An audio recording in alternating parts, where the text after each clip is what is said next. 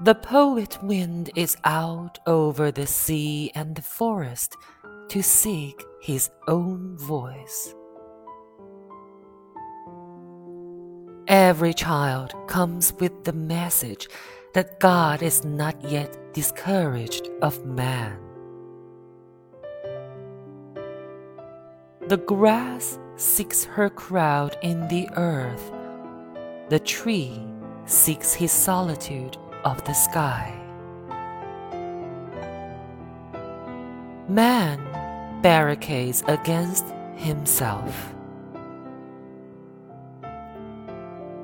Your voice, my friend, wanders in my heart like the muffled sound of the sea among these listening pines.